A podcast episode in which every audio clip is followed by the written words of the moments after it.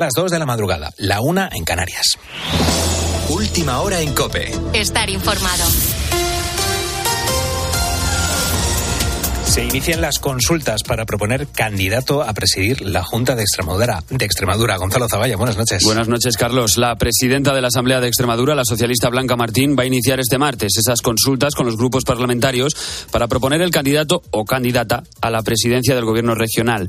Todo tras un giro de los acontecimientos que nadie ha visto venir. María Guardiola ahora sí que está dispuesta a pactar con Vox. Santiago Abascal decía esta noche que su mano estaba tendida. No solo insultó eh, a Vox y a lo que sienten sus votantes, sino que dijo que estábamos obligados a entregar el voto. Y eso es algo absolutamente imposible. Quien quiere pactar con nosotros tiene que respetar a nuestros votantes y la fuerza decisiva que tenemos en Extremadura y en otros muchos lugares de España. Guardiola ha tomado esa decisión, dice, por no pasarle factura a Feijó de cara a las generales, aunque, como es lógico, el gobierno ha visto en este caso una oportunidad para hacer sangre. Cómo salía la señora Guardiola, cual eh, Agustina de Aragón, haciendo esa defensa de los derechos y de los valores, hasta que se ha dado cuenta que puede perder el sillón. Y claro, ya cuando una se da cuenta que puede perder el sillón, dice claramente, miren, que mis principios no son tantos ni, ni son tan numerosos y si no les gusta, como decía Marx, tengo muchos otros. Sin duda, este cambio de postura va a traer cola a lo largo del día de hoy. Por lo demás, hoy también tendremos un ojo puesto en el Consejo de Ministros, que va a prorrogar algunas medidas anticrisis, como la rebaja del IVA de los alimentos básicos. Eso sí, no se va a incluir nuevamente ni la carne ni el pescado. Y hay que tener en cuenta que la cesta de la compra es ahora un 12% más cara que el año pasado. De hecho, algunos productos como el aceite, el azúcar o el arroz siguen disparados. Iranzu García, buenas noches. Buenas noches. Que los precios de los alimentos están por las nubes es una realidad. Por eso la ministra de Economía, Nadia Calviño, ya ha adelantado que los huevos, la leche, la harina, el queso, la fruta y la verdura fresca va a seguir con la rebaja del IVA al menos hasta final de año. Habrá que ver si esta medida se prorroga hasta que los precios vuelvan a una normalidad. También se mantendrá la reducción del 5% del aceite, pero lo que sigue fuera de esta medida es la carne y el pescado. Sin embargo, los expertos creen que esto debería hacerse de otra forma. Francisco Cabrillo es catedrático de Economía bajando el IVA no se bajan los precios, lo que es es una subvención, la gente paga menos al Estado pero esta subvención se aplica a todo el mundo. Creo que habría que apostar por ayudas directas a la gente que realmente lo necesite. Esto por un lado, pero los descuentos del transporte también van a seguir al menos durante unos meses más. El gobierno abona el 30% y el 20% restante lo harán las comunidades autónomas para sus transportes autonómicos y urbanos y también va a mantener la gratuidad de la media distancia de Renfe. Todo esto en un día en el que hemos seguido hablando mucho de Rusia y del grupo Wagner. De hecho, la tarde comenzaba con un mensaje del líder de estos mercenarios en el que explicaba que no intentó derrocar al gobierno de Vladimir Putin, sino protestar por el trato del Kremlin a sus tropas. Y a eso de las 10 de la noche, Vladimir Putin volvía a dirigirse a sus ciudadanos. Sus portavoces habían anticipado que haría anuncios importantes, pero su discurso de apenas cuatro minutos ha dejado más bien pocos titulares. Alberto Escalante, buenas noches. Buenas noches. El más destacado que los soldados que se rebelaron el viernes por la noche fueron, según él, engañados por sus líderes, a los que acusa de traicionar a su país. Por eso, Putin les ha ofrecido que se unan al ejército ruso o que se vayan a Bielorrusia. La promesa que hice, decía Putin, se cumplirá, la elección es suya, pero estoy seguro de que se han dado cuenta de su trágico error. Putin, que ha evitado en todo momento citar por su nombre a Prigozhin, asegura que los enemigos de Moscú querían que los soldados rusos se mataran unos a otros. Con la fuerza de ABC. Cope, estar informado. Hoy, por cierto, el Congreso de los Diputados en España va a celebrar el tradicional homenaje a las víctimas del terrorismo y lo va a hacer nuevamente sin la presencia de varias asociaciones importantes como la VT o COVITE, asociaciones que un año más consideran que no pueden asistir a un acto en una institución donde Bildu tiene representación. Tienes más información en cope.es y ahora sigues en la noche de Cope. Cope, estar informado.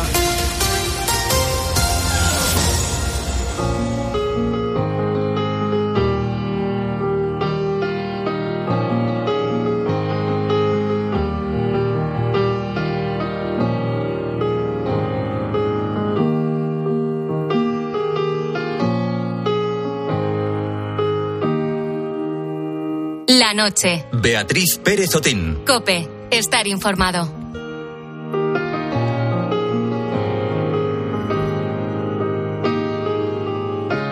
Cerca de la aldea de Hornachuelos, en Córdoba, se halla el Cortijo Noguera, un yacimiento arqueológico en el que se han encontrado restos de cerámica de hace 1800 años. En 2016, un vecino de la zona, Francisco Adame, encontró allí algo curioso, la pieza de una ánfora. Y lo más interesante, con inscripciones. Después de estudiarla, han descubierto que no es una inscripción cualquiera, sino que son versos de Virgilio, un poeta del siglo I Cristo. Virgilio es un poeta del siglo I Cristo de Roma. Tiene mucho que ver con la época en que le tocó vivir, la repercusión que tiene su obra, pero aparte de estar vinculado con el círculo del poder, destaca por la excepcionalidad como obra literaria y por eso es el poeta latino por excelencia. Acabamos de escuchar a Antonia Soler y Nicolau. Es doctora en Filología Clásica por la Universidad de Barcelona y ella forma parte del proyecto Oleastro, una iniciativa del laboratorio francés que ha descifrado la inscripción de esa ánfora.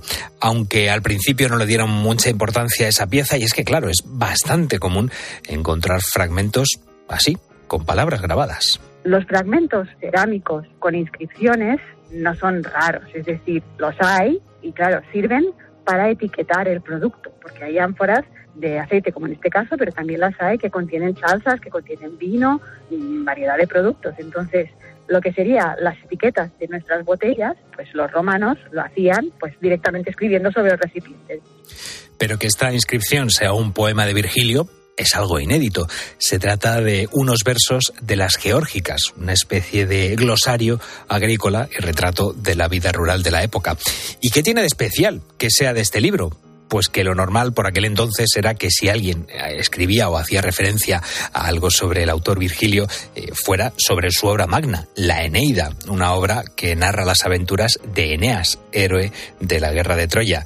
Sus versos influyeron mucho en la cultura romana. Lo normal es que encontremos textos virgilianos de la Eneida y muchas veces el inicio del poema. Hay gente que considera que sería como una sentencia que le hace gracia escribirla y la escribe en infinidad de, lugares. En unas rocas, en unas tejas, no había aparecido en este tipo de ánforas una inscripción de ese estilo.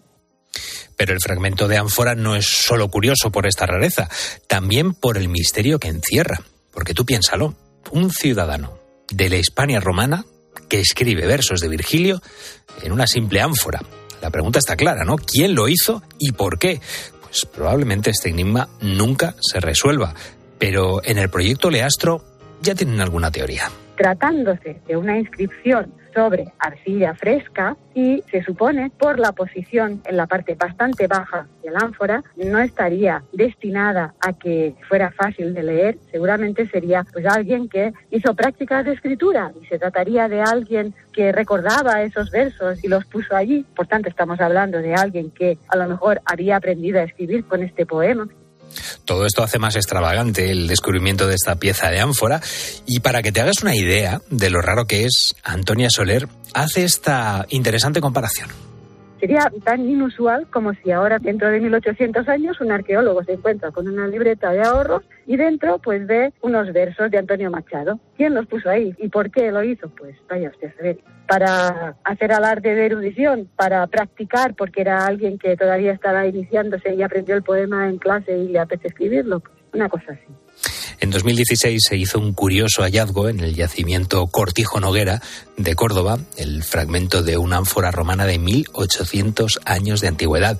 En ella habían grabados versos de Virgilio, concretamente de su obra Las Georgicas. Eh, las geórgicas, casi todo lo que rodea es un misterio, ni siquiera se sabe quién le escribió, pero sin duda este descubrimiento es algo inédito.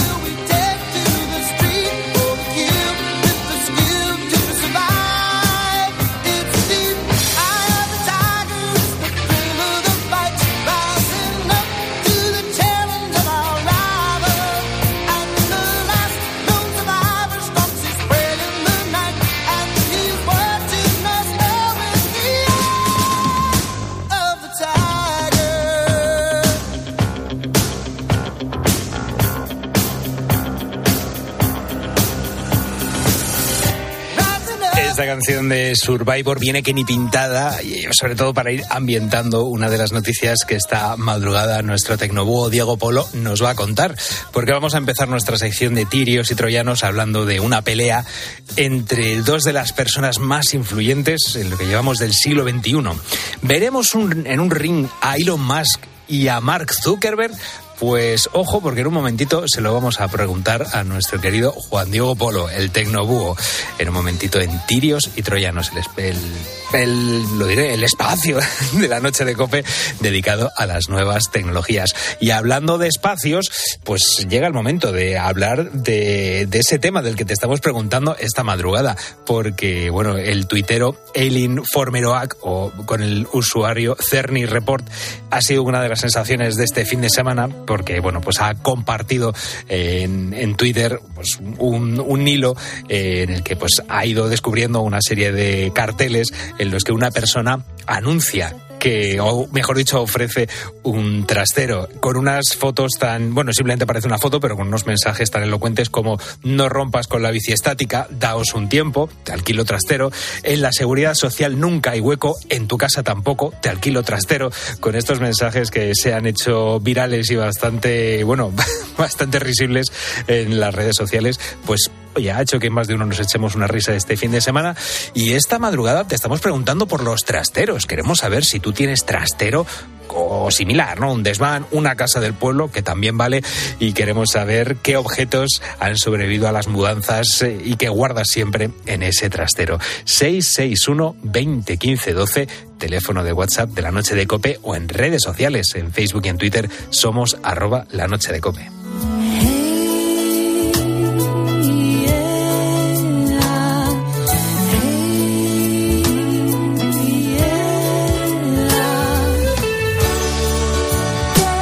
Noche la primera voz que escuchamos para abrir este tramo de oyentes es el de Gracia Barra, compañera de Poniendo las Calles.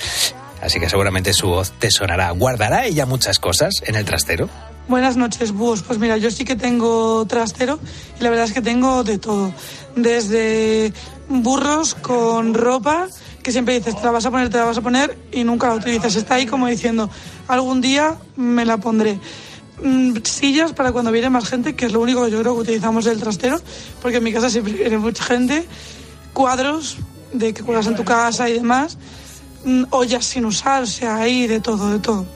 Pues ojo, ojo, porque hay mucha gente que tiene tantas o más cosas que Gracia Barra. Loli dice, he hecho tres mudanzas y he tenido que tirar o regalar cosas a espaldas de mi marido, porque si no, si hoy no te valen, quiere decir, ¿para qué guardarlas? Dice, mi marido parece que tiene el síndrome de Diógenes, yo no puedo con estos enredos. Pues es que normalmente están, bueno, como dice Raúl de Argentina, están rodeadas de mucho afecto. Dice, tengo una casa casi completa de cosas útiles e inútiles que me resisto a votar. Dice, mis dos hijos que emigraron a Madrid vendieron mucho muchas cosas, pero otras tantas están aquí, en mi casa, y empieza a enumerar bicicletas, mesas, sillas, cacerolas, cubiertos. Dice, no sé qué va a pasar con todo esto, tal vez un día haga un gran bazar de garaje y una gran liquidación.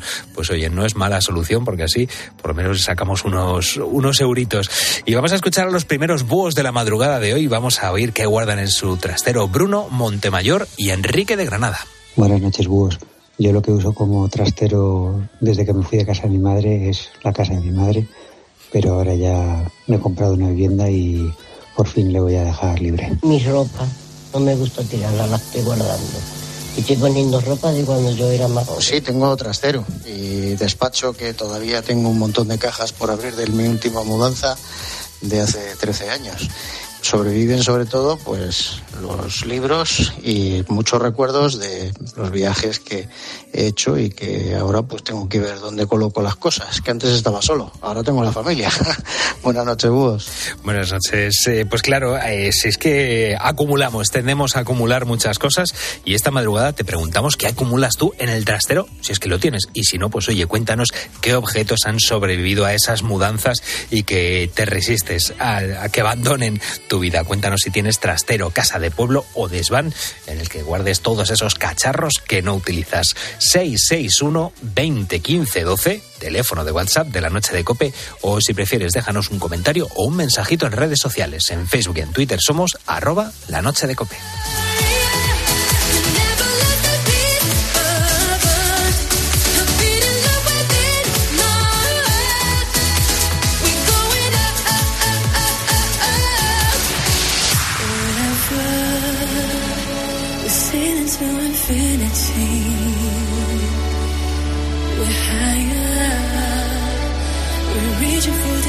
La noche. Beatriz Pérez Otín. Cope. Estar informado. En el deporte español existen muchos nombres y apellidos que son sinónimos de ejemplo, de constancia y de sacrificio. Uno cuando piensa en el deportista más importante de nuestro país, pues por ejemplo dice Rafa Nadal, otros dicen Rafael Iniesta, Pau Gasol, incluso alguno dice Fernando Alonso. Pero hoy te voy a hablar de uno que tiene mucha relación con nuestro siguiente protagonista, Ángel Nieto. Nieto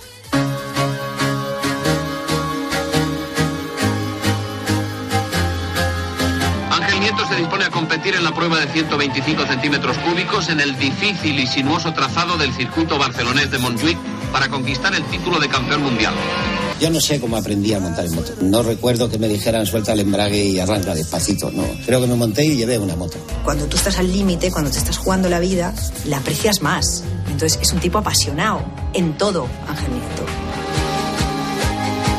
El piloto madrileño, más conocido como la leyenda del 12 más 1, dejó huella en los fanáticos de las motos. Desde muy pequeño sintió atracción por este vehículo de motor, aunque como llegó a afirmar, pues nadie le enseñó a conducir. El legado de Ángel Nieto sigue intacto incluso después de su fallecimiento en 2017. Todo gracias a la fundación que lleva su nombre. Durante años, Ángel trató de ayudar a muchos pilotos que sufrían durísimos accidentes de moto. Con este objetivo, intacto hasta ahora, la Fundación Ángel Nieto sigue ayudando a pilotos y motoristas que sufren lesiones de médula. La Fundación se ha unido junto al artista y pintor Manu Campa para llevar a cabo un proyecto llamado Más, Moto, Arte y Sonrisas. En este caso, los fondos irán destinados a Iñaki Mújica, piloto y mecánico navarro de motocross. Manu Campa, bienvenido a la noche de Cope.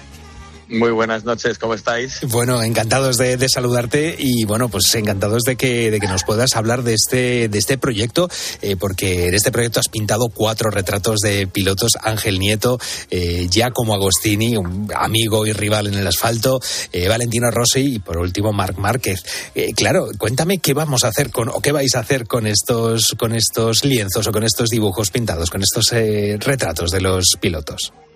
Pues mira, eh, los hemos terminado hace una semana, los he terminado hace una semana y media aproximadamente, y los vamos a subastar a través de la Casa de Subastas Durán uh -huh. este jueves. Eh, bueno, está, la, está en realidad ya la subasta en online funcionando uh -huh. y el jueves es cuando físicamente en la sala pues se bajará martillo y, y nada, con ellos pretendemos recaudar mucho dinero, como decías, para, para ayudar a gente que ha sufrido accidentes de moto, que son un drama que hay detrás de, de este deporte tan bonito, ¿no? Claro, yo no sé si a estas personas, eh, cómo surge este, este proyecto, si son, eh, de quién surge la idea de, de, conseguir este, estos fondos para ayudar a esas personas, imagino que desde la Fundación eh, Ángel Nieto, pero en este caso, ¿cómo, cómo surge esta idea de que tú pintes, pintes estos, estos lienzos? Pues, pues mira, eh, literalmente de una llamada telefónica con, con Gelete, que lleva ya varios años con la fundación de su padre, intentando arrancar con proyectos así que tuvieran algo de peso. Uh -huh. Como llegó la pandemia al poco de fundar la, eh, la fundación, pues eh, ha habido un parón muy largo para ellos de dos o tres años en los que no han tenido prácticamente actividad, pero ahora por fin pues retoman eh, la actividad de la fundación con esta subasta y con ellos esperamos, pues bueno, ayudar no solo a Iñaki Mújica, sino a, todo lo que podamos, ¿no? Vamos a intentar recaudar en un principio más de 40.000 euros porque los cuadros arrancan en un precio de salida de 10.000 y esperamos con ello pues eh, poder invertirlo para ayudar en la medida de lo posible a toda la gente que ha tenido accidentes de moto y, bueno, como, decía Gelete el otro día, dice, es una afición muy bonita y es un deporte muy bonito, pero por desgracia tiene una cara B que es que deja muchas lesiones medulares que son luego un drama eh, muy, muy difícil y muy duro, ¿no? Yo no sé, eh, eh, ¿quién decidió que se pintaran estos cuatro, estos cuatro pilotos? Ángel Nieto, Giacomo Agostini, Marc Márquez y Valentino Rossi. Yo no sé quién, quién ha, elegido a esos, a esos pilotos. Pues, pues mira, decidimos intentar darle forma a todo con, con cuatro patas importantes. Una de ellas era la Fundación Ángel Nieto. Otra pata ha sido Dorna, que tenía que estar, efectivamente. Otra de ellas ha sido Dorna, que son, bueno, los que lideran MotoGP y ellos elegían otro de los personajes, que ha sido Giacomo Agostini. Em, luego han preguntado a la afición que quién quería que fuera otro de los retratados en, a través de la página web de la Fundación y con más de 2.000 votos ha ganado Mar Márquez. Y luego a los pilotos de la parrilla también se les ha preguntado, a los que están corriendo a día de hoy, y ellos han elegido a Valentino Rossi. Con lo cual, bueno, pues tenemos a cuatro buques insignia del motociclismo que yo creo que le dan mucho, mucho empaque a la colección.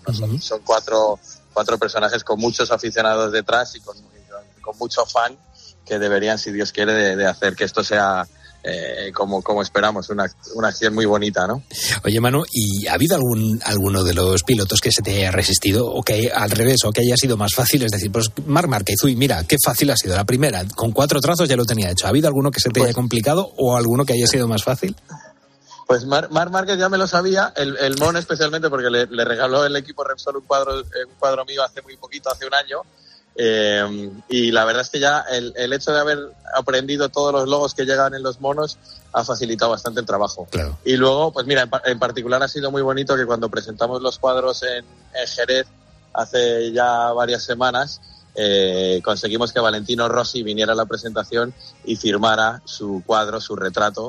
Eh, con lo cual, pues oye, más valor todavía a, a la obra. Es un retrato donde se le ve a él haciendo un caballito con la visera levantada y en cuanto vio el cuadro dijo, esto es de una foto que me hicieron aquí corriendo en Jerez hace cuatro años. Y yo se acordaba perfectamente de, dónde, le habían hecho la foto que inspiraba el cuadro. O sea que, nada, muy bien. La verdad es que son cuatro cuadros muy bonitos, todos y, con una estética muy parecida y casi el más especial el de Ángel Nieto porque, bueno, él tiene unas fotos cuando estaba vestido ahí con la chaqueta medio abierta en, subido en las motos antes de salir a pista que son fabulosas, ¿no? Tienen un aroma a, la época en la que corrió, que bueno, soy, para mí es el cuadro más especial de los cuatro. claro, es, lo que te iba a preguntar, ¿cuál era el, que más, eh, bueno, no el que más te había costado menos, sino para ti el que, el que es más especial, pero luego, claro, si puedes eh, eh, describirnos, en, radio sabemos que es, que es complicado muchas veces hacer ese ejercicio de, descripción, pero, pero claro, cuéntanos que, cómo son esos, esos lienzos, esos dibujos. Pues mira, son, son cuatro cuadros, los cuatro del mismo formato y tamaño, 140 por 140 centímetros. Y como yo quería que todos tuvieran un denominador común en la estética, todos llevan un fondo gris y se le ve prácticamente la silueta al piloto. Es un retrato muy realista y están todos ellos subidos encima de su moto, porque para mí es fundamental la sensación de un piloto eh, en, en, los que se les ve la mirada y además están subidos en su moto, ¿no? Porque la mirada es lo que transmite de una persona inevitablemente y luego ellos son pilotos de motos, con lo cual pues que aparezcan subidos en su potro era también importante. Es que es justo tienen todos el mismo aroma, funciona muy bien la colección. Es que es justo lo que te iba a decir, fíjate, estoy bicheando en, internet y estoy con precisamente el, retrato de Marc Márquez. Eh, claro, es que también, bueno, pocas eh, facciones más de la cara puedes poder representar que no sea la mirada, porque todos van con su, bueno, en este caso, en el de Giacomo Agostini creo que está sin, sin casco, eh, pero en, el caso de Marc Márquez y de, y de Rossi, es que solamente se les ven los ojillos, poco más puedes dibujar. Y tienes que concentrar ahí mucho. sí, yo creo que hoy en día es prácticamente imposible que un piloto se suba en la moto sin el casco.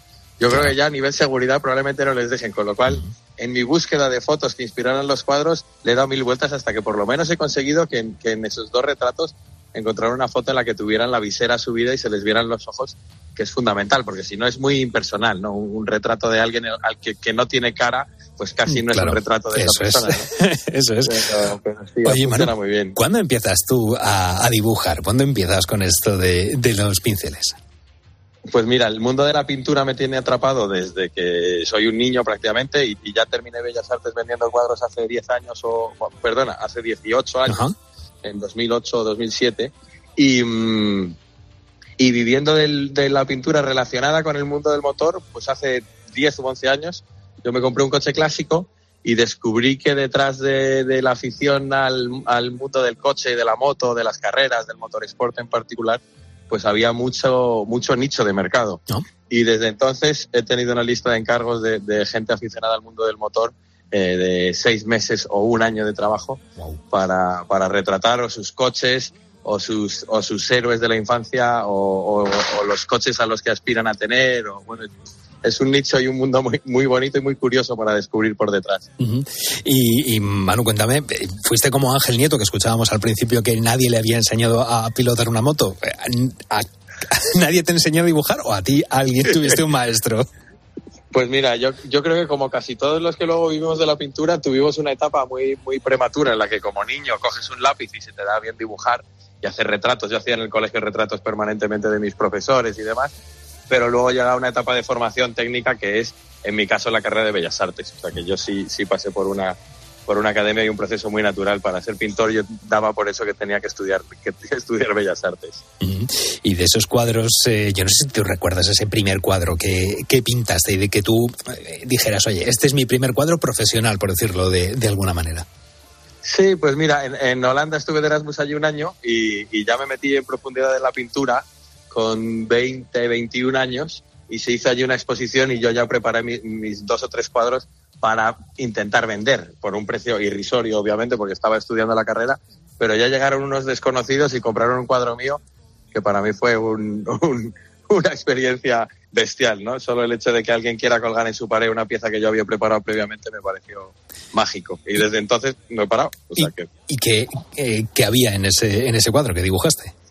Pues eran, unos, eran unos retratos en blanco y negro de caras de gran formato. Siempre me ha gustado mucho el retrato. Y pese a que ahora ya no lo hago más, lo he hecho eh, excepcionalmente para este proyecto de la Fundación Ángel Nieto, pero llevo casi nueve años negándome en rotundo a hacer retratos porque hice muchísimo y, y, me harté, me. Es un, es un mundo muy diferente, el de la entrega de un retrato frente al de la entrega de un cuadro de un coche clásico.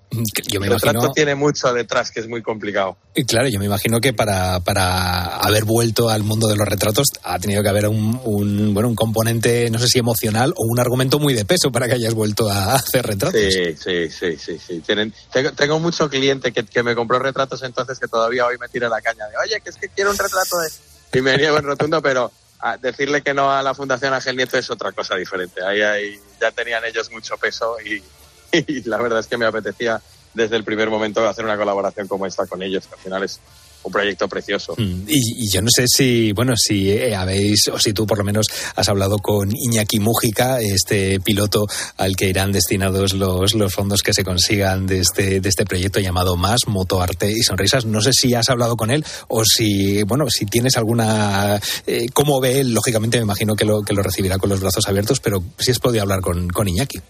No, pues mira, todavía no le conozco en persona. Eh, espero resolverlo esta semana porque inevitablemente nos vamos a ver eh, pues el martes y el jueves. El jueves es el día de la subasta, pero nos conoceremos un par de días antes, si Dios quiere, para bueno contarnos anécdotas y descubrir un poco la, la, parte que, va a recibir todo esto, ¿no? que también es lo, más bonito. Para mí, desde un primer momento, ha sido lo más importante de todo, saber qué vamos a apoyar, porque, porque hay muchas veces que se disuelve en un proyecto de este tipo. Eh, hay muchas ideas y hay que bajar todo mucho a tierra y cómo se van a vender los cuadros y pero luego hay que pensar, oye, ver esto, todo esto para qué es, ¿no? O sea, ¿a quién le vamos a cambiar la vida? ¿Qué necesidades tiene? Y, cómo podemos sacarle el máximo partido al, dinero que vamos a recaudar. Pues eh, Manu Campa, eh, hemos dicho 29 de junio, ¿verdad? Nada, este, este jueves hemos dicho que es cuando se hace este esta, esta subasta del proyecto Más, Moto, Arte y Sonrisa, en la que, pues bueno, se subastan estos, estos lienzos. Hemos dicho precio de inicio 10.000 euros.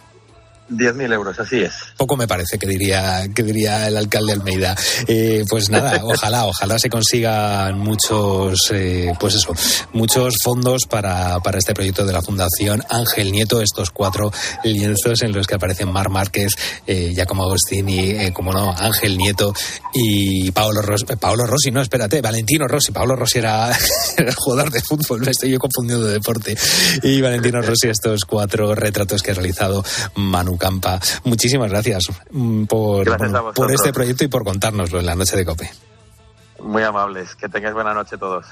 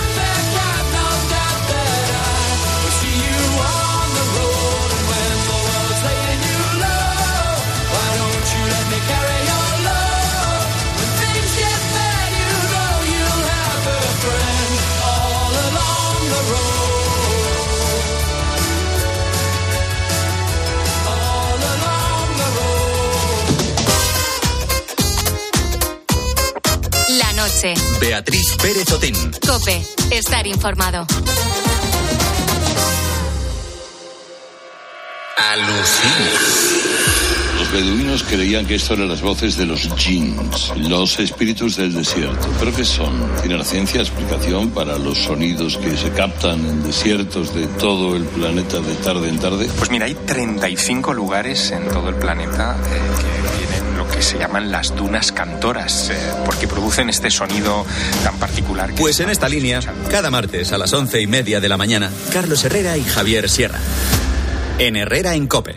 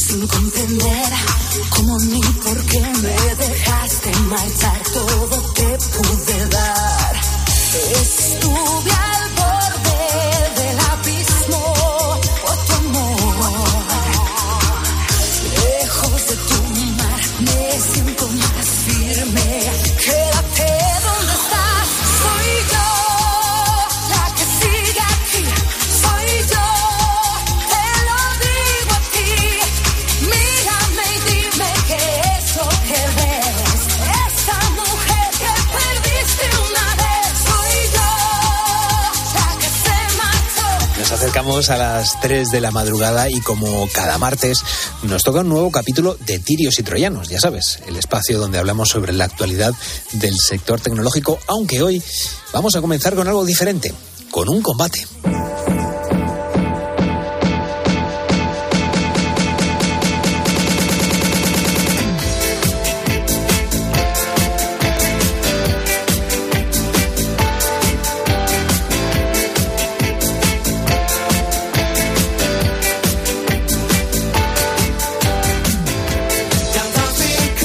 El combate es de pesos muy pesados, por lo menos en el mundo de las nuevas tecnologías.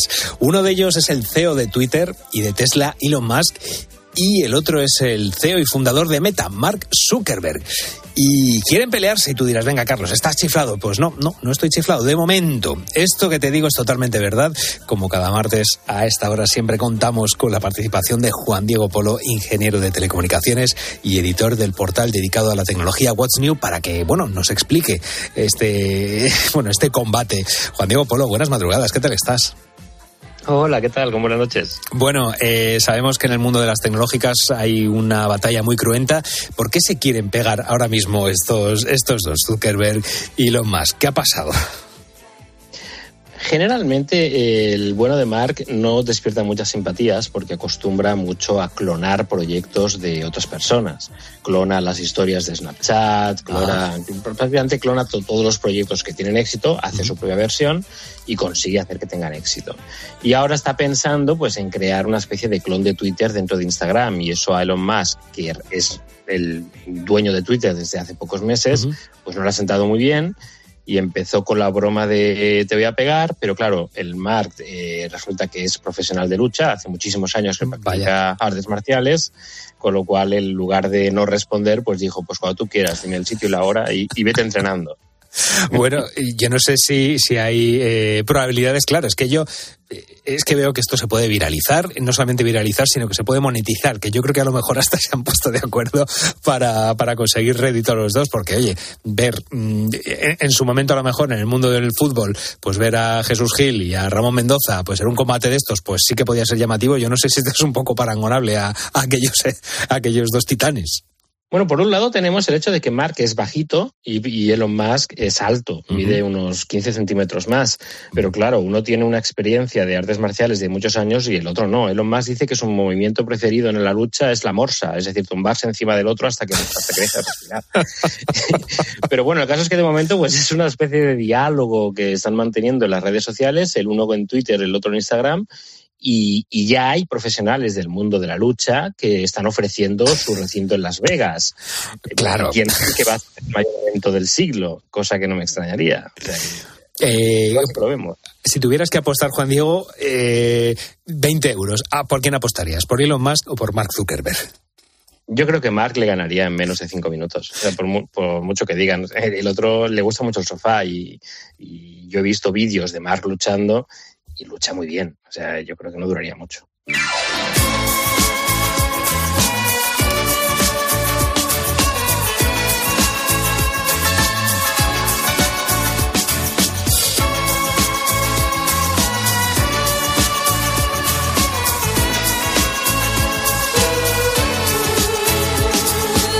Ahora que, que, escucho esta, esta canción de ABBA, este Dancing Queen, a mí más que un combate entre estos dos, me encantaría ver un combate a, baile, a ver quién, quién baila mejor o peor, si Mark Zuckerberg o, o Elon. Pero bueno, eh, ponemos esta canción. Eh, en 1976 se publicó Dancing Queen, de, de, Dancing Queen del grupo sueco ABBA. Claro, cuando se escuchó por primera vez, todo el mundo dio por hecho que era una, iba a ser un auténtico éxito y lo fue. Y a día de hoy es una de las canciones más reconocibles del mundo. Claro, ahora eh, es más complicado predecir que la música vaya a ser exitosa, pues es eh, toda una incertidumbre. Y eso es hasta ahora, porque se ha descubierto la manera de saber qué canciones pueden convertirse en un éxito mundial con un 97% de precisión, que es muchísimo. Juan Diego, cuéntame cómo se llama este proyecto y qué se ha utilizado para conseguir este resultado. Es una investigación, de momento es un prototipo, no le han puesto nombre, pero lo que sí que han hecho es dar datos técnicos de cómo funciona. Lo que han hecho es aplicar un enfoque de aprendizaje automático usando las respuestas cerebrales de todos los que han participado eh, en el experimento. Les han puesto sensores en el cráneo y han ido analizando esas respuestas cerebrales al escuchar música. Y luego se usaron sensores cardíacos para registrar esas respuestas y se aplicó este modelo de aprendizaje automático a los datos neuronales para predecir si una canción sería un éxito y un fracaso. Y bueno, todas las pruebas se han ido haciendo, que ha durado bastantes meses, eh, han conseguido ese numerito del 97%, pero bueno, de momento no deja de ser un experimento limitado en un número limitado de personas. ¿Cómo se llama este, este proyecto? No le han puesto nombre todavía, como todavía es un prototipo, de momento solamente han dicho, mirad lo que, se- lo que conseguimos hacer y si es interesante lo, lo lanzamos dentro de poco. Ya lo- claro, lo, lo digo porque es que esto, hombre, interesante es. Simplemente, aunque simplemente sea para las discográficas, ya no te hablo de las plataformas de, de, bueno, de, de, eh, promoción de la, de la música eh, o, de, o de reproducción de música, sino que para las discográficas, claro, eso es, es un, es un caramelo muy, muy, muy dulce. Claro, en el momento en que consigan aplicar esa tecnología a un sistema automático que escuche una música nueva y te diga, pues va a tener éxito en Finlandia, va a tener éxito en España o, o no va a tener éxito en Estados Unidos, cualquier plataforma, ya sea Spotify, Apple Music, cualquier plataforma, iba a, a dar muchísimo dinero por una inteligencia de esas características. ¿no? Mm, Y claro, eh, es lo que te iba a decir. Eh, Esto, eh, yo no sé si el sector de la música se echa las manos a la cabeza mm, diciendo que una vez más la inteligencia artificial está intentando sustituir al, al ser humano, o si están frotándose las manos diciendo, pues mira, mucha más rentabilidad y así erramos muchísimo menos el, el tiro con los lanzamientos.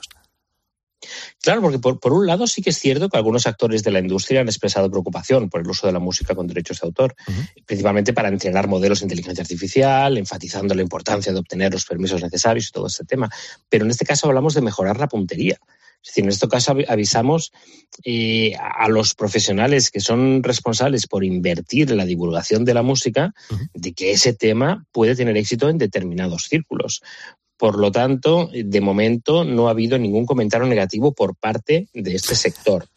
Lo que no sé es si en el futuro se transforma en un producto que vaya en contra de, de sus intereses económicos, no sé cómo acabará, pero de momento todo el mundo está brillando, con los ojitos brillando. vamos.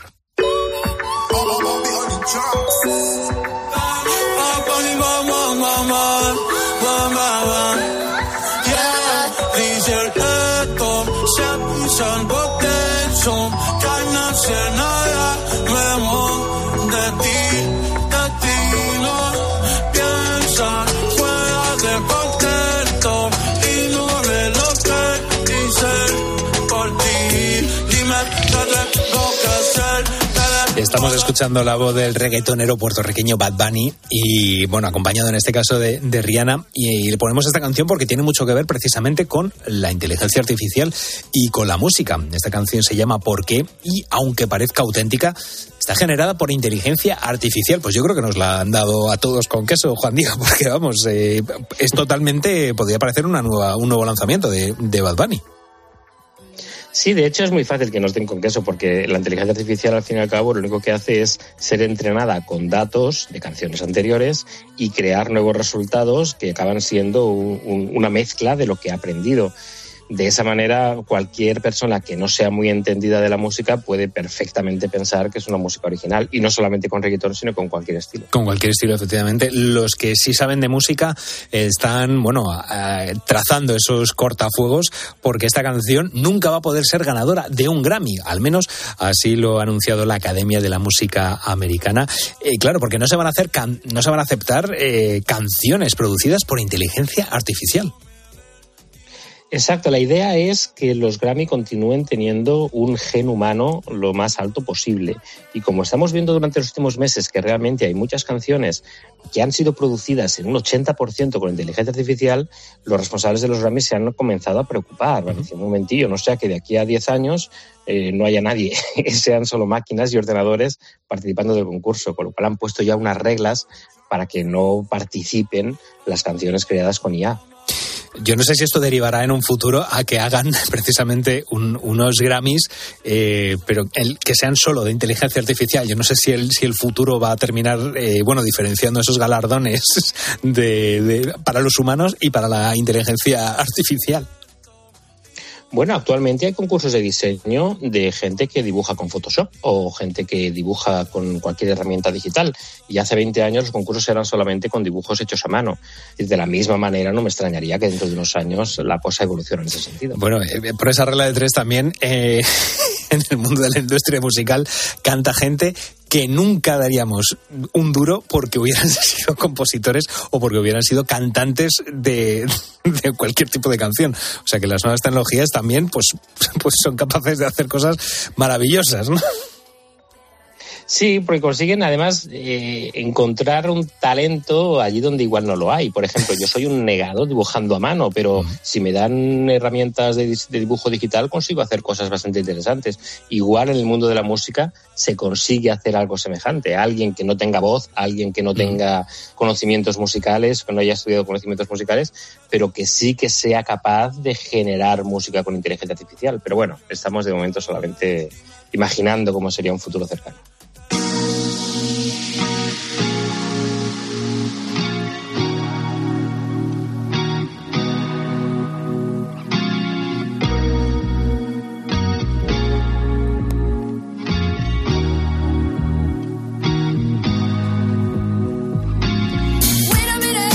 Que levante la mano quien no haya tenido un problema con Internet, nunca. Me imagino que nadie estará todo el mundo con sus manos en el volante o en sus quehaceres a esta hora de la madrugada, porque, eh, bueno, eh, quien más, quien menos hemos sufrido problemas, pero eh, por lo menos tenemos una buena conexión. Fíjate, te voy a dar un dato. El 21% de las zonas rurales de nuestro país no tienen conexión a Internet. Algunos de ellos ni siquiera tienen cobertura. Hay algunos que, bueno, que lo verán esto como, como algo bueno y hay otros que lo verán, pues bueno, como un motivo para echarse las manos a la cabeza. Un ejemplo es Navacepedilla de Corneja, donde los 35 vecinos de esta localidad manchega tienen que subirse a la colina del cementerio para mandar un WhatsApp. Claro, yo esto eh, a día de hoy suena un poco eh, eh, el 100% de la población, y si no sé el 100, será el 99% de la población, tenemos eh, teléfonos móviles con, con conexión a, a Internet, pero claro, si, si la conexión no se corresponde, pues vaya, vaya Pascua tenemos, ¿no? Yo no, eh, no creo que tú suelas tener muchos problemas con, con Internet, pero esta noticia desde luego que ha llamado mucho la atención en What's New. Sí, porque realmente, eh, claro, los que vivimos en las ciudades grandes, yo vivo en el centro de Barcelona y aquí, pues, lógicamente, Internet es algo que, que, que fallar no falla. Pero saber que dos de, de, de cada diez personas en España no tienen acceso a Internet, eh, realmente es algo, es algo problemático. Y ahora hay una solución, que es lo que mencionamos en el artículo, que es el hecho de que se vaya a usar Internet por satélite a través de los satélites de Ispasat. Es una tecnología que permitirá llevar acceso a Internet a zonas rurales donde no es posible obtener conexiones de alta velocidad por vía terrestre y de esa manera cerrar un poquillo la brecha digital en esas áreas para que puedan realizar pues desde operaciones bancarias hasta comunicación básica con su familia. Bueno, es verdad que eso sí que lo hemos tratado, de hecho, en la noche de COPE, que cada vez hay, por ejemplo, en el caso económico, eh, menos cajeros y cada vez se utiliza más la, aplicación móvil, pero claro, si encima de no tener un cajero tampoco tienes conexión a Internet, pues vaya, vaya, vaya fastidio que tienes, ¿no? Eh, claro, las condiciones de este, de este contrato eh, para que bueno, los satélites de Ispasat, de Ispasat sirvan como, digamos, routers gigantes, yo no sé cómo, cómo son esas negociaciones. ¿Qué se sabe al respecto?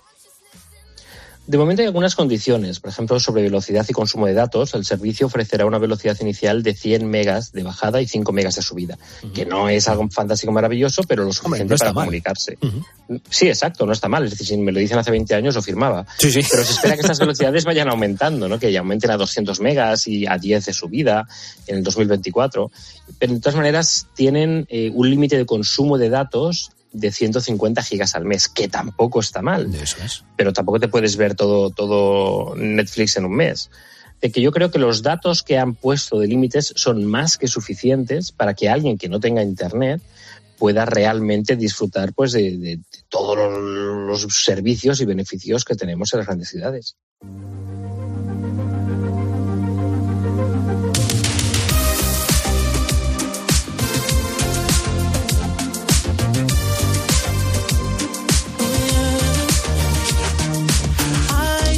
Y terminamos este nuevo episodio de Tirios y Troyanos, pues como lo hemos empezado, hablando de Meta. En este caso no vamos a seguir recordando la pelea de Zuckerberg y Elon Musk, pero sí vamos a mencionar su última gran revolución, porque ahora Meta ha desarrollado una herramienta que puede mejorar sustancialmente la comunicación por voz.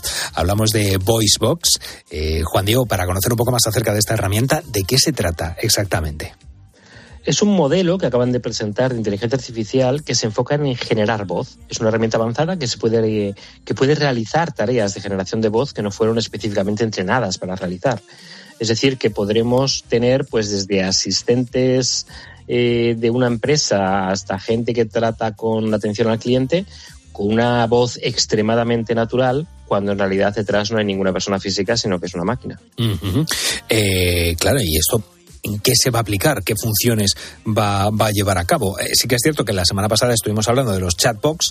Lo que pasa es que eso desde un punto de vista no de la voz, sino que, bueno, por lo menos que nos puedan echar una mano mientras escribimos. Pero ¿qué funciones va a poder llevar? Por un lado, tiene la parte de imitar un estilo de audio a partir de una muestra. Y esa muestra es solamente de dos segundos. Es decir, yo hablo dos segundos y la máquina ya sabe cómo es mi voz y consigue imitarla.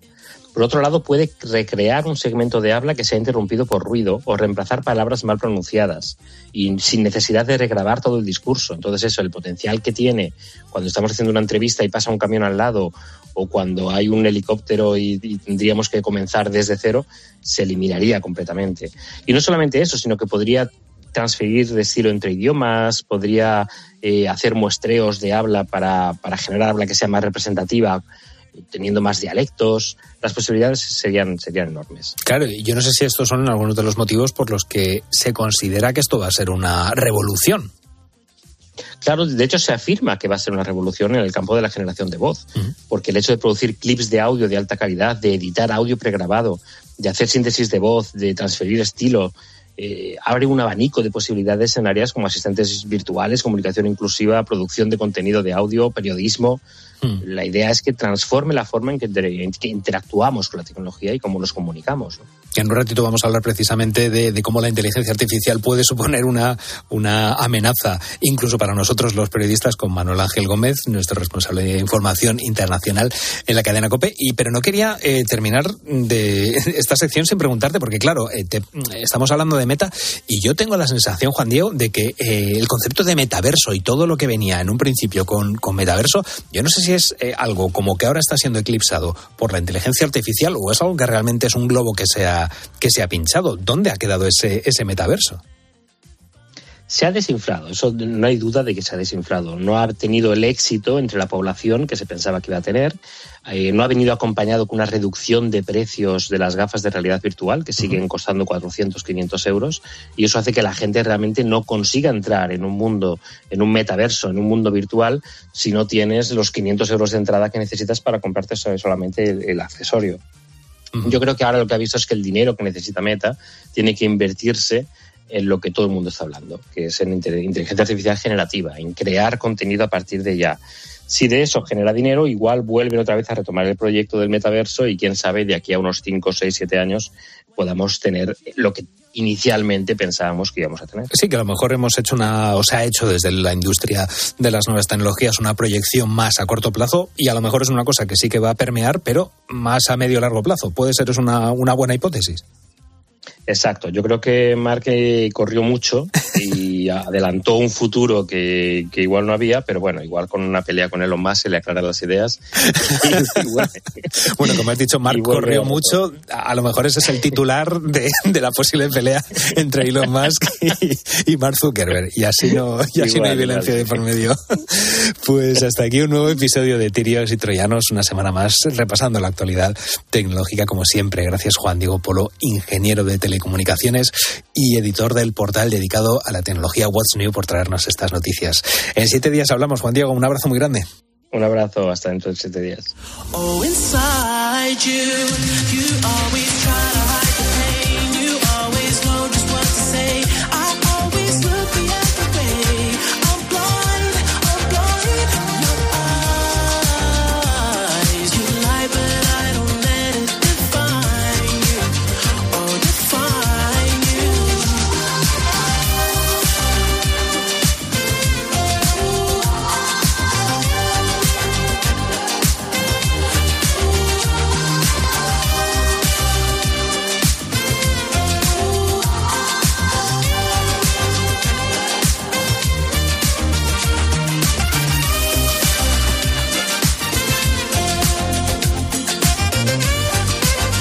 Noche. Beatriz Pérez Otín. Cope, estar informado.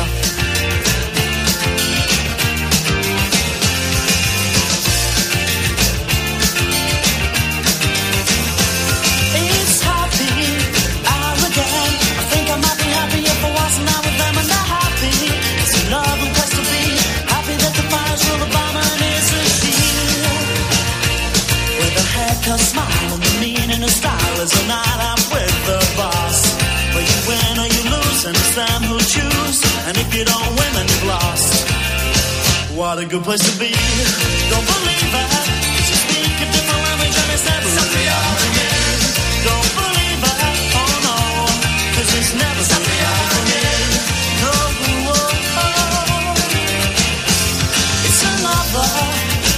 Cinco minutitos faltan para llegar a las 3 de la madrugada, las 2 en Canarias, sigues en directo en la noche de Cope, en la cadena Cope. Y hay muchos que, bueno, nos estamos preparando ya para las vacaciones, ya hemos mirado hotel, hemos mirado apartamento, tenemos todo más o menos cerrado, pero hay muchas cosas en el hogar con las que debemos tener cuidado, sobre todo, pues ahora que muchos estamos pensando en, irnos, ¿no? Una de ellas es la nevera.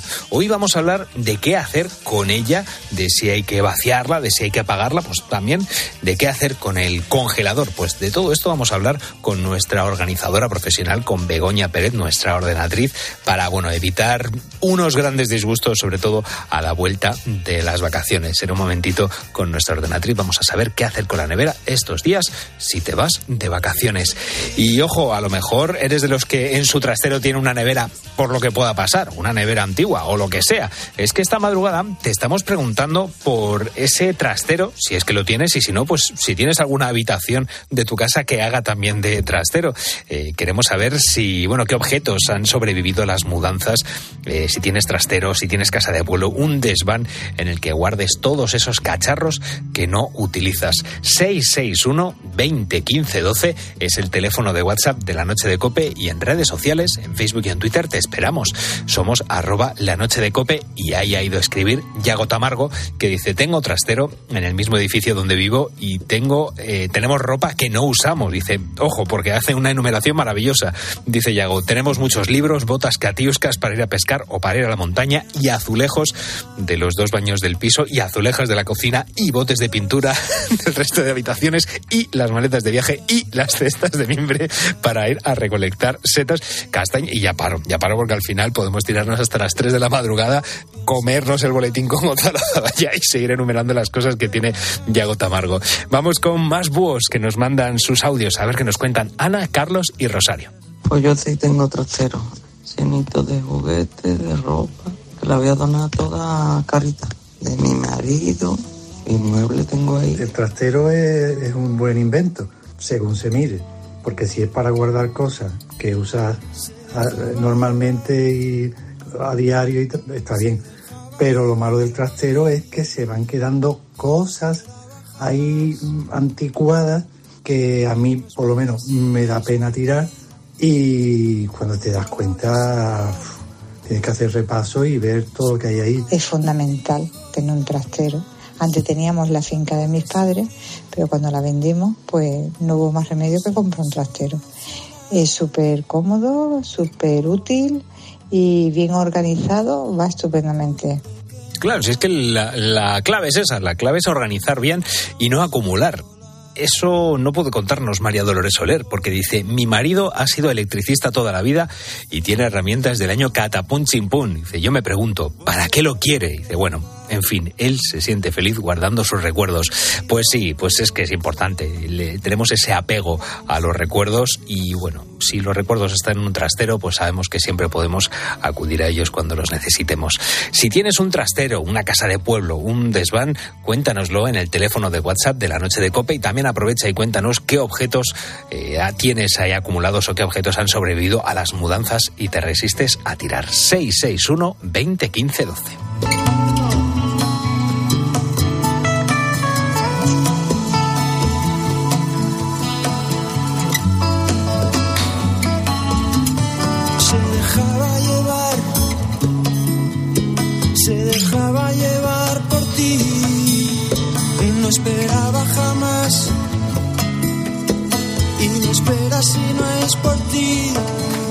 Testigos de la fe. La vivencia de los cristianos en COPE.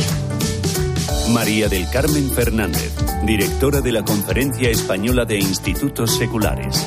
como decía San Pablo, con un poco de temor y pavor por el número de institutos y por la responsabilidad, pero considerándola una gracia de Dios. Diría que un instituto secular es un instituto de vida consagrada en la Iglesia Católica. Vivimos, como usted ha dicho, efectivamente, plenamente la consagración Es decir, seguimos a Jesucristo con la profesión y vivencia de los consejos evangélicos de castidad, pobreza y obediencia. Y a la vez vivimos plenamente la secularidad.